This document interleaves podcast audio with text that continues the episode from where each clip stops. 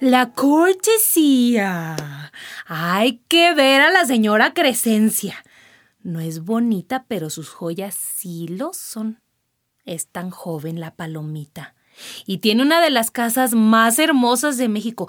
Llegó como una reina en el carruaje de plata y oro de Santiago, comprado, dicen. Y yo repito, con dinero del juego y quién sabe de qué otras cosas.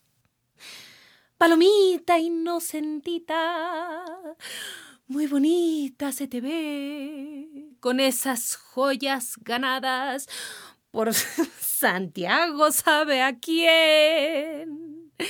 Palomita, palomo, y palomo.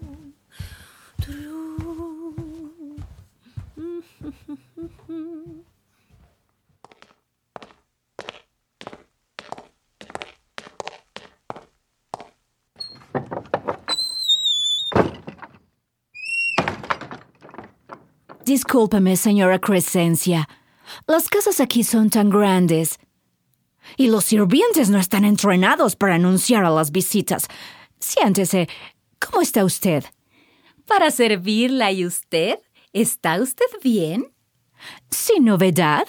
Para servirla. Cuánto me alegro. ¿Y cómo está usted? A su disposición. ¿Está usted bien? Sí, gracias. ¿Y el señor? Sin novedad y para servirla. Sírvase usted sentarse. Señora, usted primero. ¿Primero usted? Después de usted. Sin ceremonias, soy enemiga de las etiquetas. ¿Cómo estuvo su viaje a México? Fue de lo más agradable, un poco largo de ratos. Los criados y el equipaje llegaron tarde, pero llegaron. Los ladrones se mezclaron con la multitud y nos siguieron con la esperanza de saquearnos, pero todo salió bien. ¿El embajador se encuentra en casa? Él está reunido con el secretario de Estado y los ministros de la Guerra y del Interior. Calderón dejó a dos de sus escoltas conmigo, dos viejos soldados inválidos. Total que me sentiré más segura después de lo que ocurrió ayer. ¿Qué ocurrió? Ah, después de un paseo a caballo, Calderón y varios caballeros tomaban café y fumaban en el balcón. Observaban a un grupo de personas, hombres y mujeres del pueblo, al parecer divirtiéndose, riéndose a veces, otras disputando y dándose de manotazos. De repente, uno de los hombres salió corriendo y trató de escapar saltando por encima de la pequeña pared que sostiene los arcos del acueducto. Al instante, otro hombre fue detrás de él y con toda sangre fría sacó su cuchillo y se lo clavó en la espalda. Cayó el hombre dando un gemido. Una mujer, quizás la del mismo asesino, le dio de puñaladas en el corazón. Mientras los demás del grupo, sin proferir una sola palabra ni tomar parte, se limitaban a mirar con los brazos cruzados con una plácida sonrisa de indiferencia. Son cosas de léperos. Se acostumbrará usted. La semana pasada tomé el té con la señora de Gorostiza.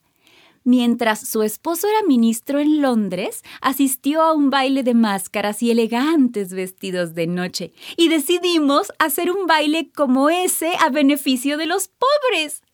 Fanny, espero que Calderón y usted puedan venir.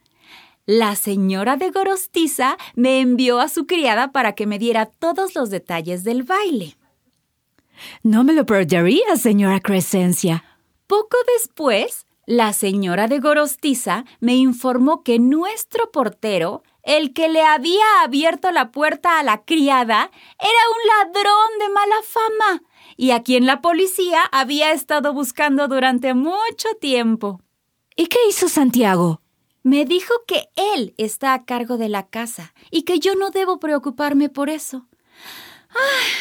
solo tengo que disfrutar el té con las señoras, pero ellas son la vieja aristocracia virreinal y mi familia es criolla. No estoy segura de que yo pertenezca. Me dice Santiago que puedo desentenderme de este pensamiento y él honrará nuestros nombres con estatura y riqueza.